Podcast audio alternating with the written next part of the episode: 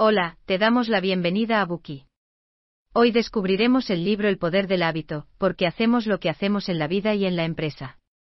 ¿Qué es lo primero que haces por la mañana?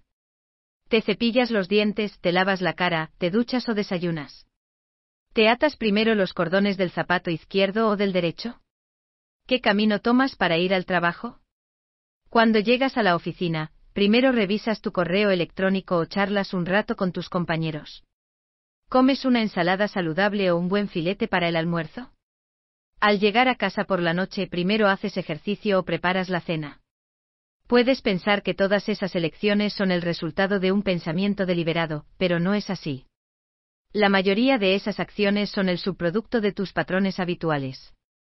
Según una investigación publicada por la Universidad de Duke en 2006, el 40% de las actividades diarias de la gente nacen de hábitos, no de decisiones tomadas tras una cuidadosa consideración. Los hábitos desempeñan un papel esencial en nuestras vidas. Con el tiempo influyen profundamente en nuestra salud, productividad, seguridad financiera y felicidad. Por ello, todos queremos desarrollar buenos hábitos o romper los malos. Sin embargo, la mayoría de nosotros no lo conseguimos y volvemos fácilmente a nuestros patrones habituales. Sin embargo, una vez que entendemos la ciencia que hay detrás de la formación de hábitos, podemos dividirlos en segmentos y reestructurarlos para desarrollar unos buenos que se ajusten a nuestras necesidades y apoyen unos patrones de alimentación más saludables y una mayor productividad. Durante décadas, Charles Duhigg, el autor de este libro, consultó a cientos de neurocientíficos, psicólogos, sociólogos y especialistas en marketing. Basándose en esta extensa investigación, su libro explica la neurología de la formación de hábitos y la mecánica del cambio de hábitos. A continuación, dividiremos este libro en cinco partes.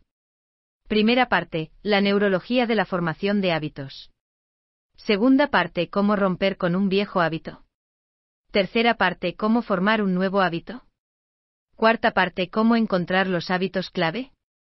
Quinta parte, ¿somos responsables de nuestros hábitos? ¿Cómo funcionan nuestros hábitos? Empezamos con la historia de Eugene Pauli. A Pauli se le diagnosticó una encefalitis vírica. Aunque físicamente se recuperó, sufrió una pérdida de memoria latente. Pauli no podía retener ningún recuerdo de acontecimientos recientes. No podía recordar el nombre de las personas que había conocido recientemente, ni las fechas de los acontecimientos recientes. Algunas mañanas se levantaba de la cama, se dirigía a la cocina, se preparaba tocino y huevos, se metía bajo las sábanas y encendía la radio. Al cabo de poco tiempo volvía a repetir la secuencia. Preocupada, la mujer de Pauli se puso en contacto con Larry Squire, un científico especializado en la pérdida de memoria. Al investigar el caso de Pauli, Squire descubrió un detalle muy peculiar. A pesar de su pérdida de memoria, Pauli podía recordar el camino de vuelta a casa. A Pauli le aconsejaron que hiciera más ejercicio, por lo que su mujer le acompañaba a dar paseos, tomando la misma ruta todos los días. Los médicos también le pidieron que lo vigilara en todo momento porque les preocupaba que no fuera capaz de encontrar el camino de vuelta a casa si se perdía. Sin embargo, un día, mientras su mujer se vestía para el paseo, Pauli se escabulló por la puerta principal sin ser visto. Preocupada, su mujer le buscó por todas partes, pero no logró. Cuando volvió a casa abatida y dispuesta a llamar a la policía, lo encontró sentado en el sofá viendo la televisión. Pauli ni siquiera recordaba haber salido de casa, y mucho menos cómo había llegado a ella. Las piñas sobre la mesa eran la única prueba de su partida. Cuando Squire le pidió a Pauli que dibujara un mapa del barrio en el que vivía, no pudo hacerlo y más tarde olvidó por completo la tarea. A continuación, los investigadores comenzaron a acompañar a Pauli en sus paseos. Descubrieron que aunque Pauli no podía indicar a sus compañeros la dirección de su casa, siempre encontraba el camino de vuelta. Como la parte del cerebro de Eugene relacionada con la retención de la memoria estaba dañada, Stack sospechó que otra parte del cerebro estaba implicada en ayudar a Pauli a encontrar el camino de vuelta a casa. En otras palabras, su cerebro estaba desarrollando un nuevo patrón. Pero, ¿cómo se las arregló para hacerlo? Este misterio ha sido explicado por un estudio realizado en ratas por el Departamento de Ciencias Cerebrales y Cognitivas del Instituto Tecnológico de Massachusetts. Los investigadores implantaron diminutos sensores en el cerebro de las ratas y las observaron buscando chocolate dentro de un laberinto. Cada rata se colocó detrás de un tabique que se abría con un fuerte chasquido al comenzar el experimento. Al principio cada rata deambulaba por el laberinto, oliendo las esquinas y arañando las paredes. En esta fase el cerebro mostraba un alto nivel de actividad mental. Sin embargo, con el tiempo, las ratas se fueron familiarizando con el laberinto y pudieron encontrar rápidamente el chocolate. Finalmente empezaron a realizar el acto de forma casi inconsciente, ya que la acción se convirtió en un hábito. Una estructura desempeñó un papel vital en el proceso, los ganglios basals, un bulto de tejido del tamaño de una pelota de golf situado hacia el centro del cráneo. Cuando las ratas hacen el mismo recorrido varias veces, su cerebro convierte gradualmente esta secuencia de acciones en una rutina automática que puede almacenarse en los ganglios basals, que luego recordarán la rutina y actuarán en consecuencia. Así, las ratas han desarrollado un hábito. Los hábitos explican por qué aprender a conducir un coche requiere una gran concentración, pero podemos hacerlo de forma irreflexiva o incluso entretener otros pensamientos mientras conducimos cuando nos convertimos en conductores más experimentados. Una vez que hemos aprendido a conducir, nuestros ganglios basales asumen el control cuando sacamos las llaves del coche, y cada una de las acciones necesarias se produce automáticamente. Nuestros cerebros siempre se esfuerzan por ahorrar esfuerzo, y los hábitos permiten a nuestros cerebros conservar la capacidad de procesamiento.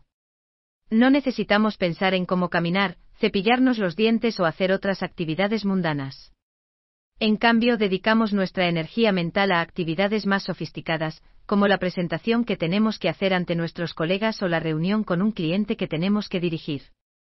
Pero ¿cómo sabemos cuándo debemos permanecer atentos y cuándo dejarnos llevar por nuestros hábitos?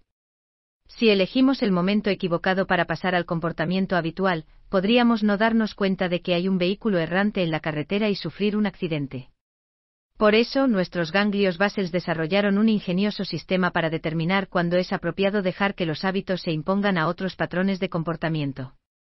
Veamos cómo funcionó con las ratas de laboratorio en el laberinto. Antes de entrar en el laberinto, las ratas no sabían lo que había detrás de la partición. Por lo tanto, sus cerebros hacían un gran esfuerzo para buscar una pista sobre qué patrón utilizar. En ese momento, si una rata oía el familiar clic del tabique, utilizaba automáticamente su hábito en el laberinto. Una vez descubierto el chocolate, su cerebro recuperaba el control para asegurarse de que todo se desarrollaba como se esperaba. Todo este proceso se desarrolla en el cerebro como un bucle de tres pasos. En primer lugar, hay una señal, en el caso de las ratas, por ejemplo, el clic del tabique. La señal ayuda al cerebro a entender qué patrón automático debe activar y qué hábito debe utilizar. En segundo lugar, hay una rutina, que puede ser física, mental o emocional, en este caso, es la rata que recorre el laberinto. En tercer lugar, hay una recompensa, el chocolate.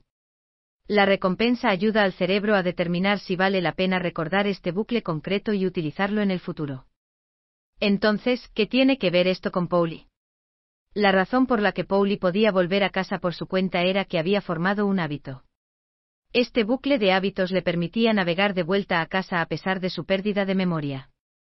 Los árboles y los buzones de las esquinas eran señales, y su ubicación fija guiaba a Pauli en su camino de vuelta a casa. Encontrar el camino a casa era su recompensa. Hasta aquí llegamos con la primera parte de nuestro Buki. La historia de Pauli y el experimento de las ratas en el laberinto nos introdujeron en el bucle de formación de hábitos, que implica la pista, la rutina y la recompensa. Gracias por escuchar. Compruebe el enlace de abajo para desbloquear el contenido completo.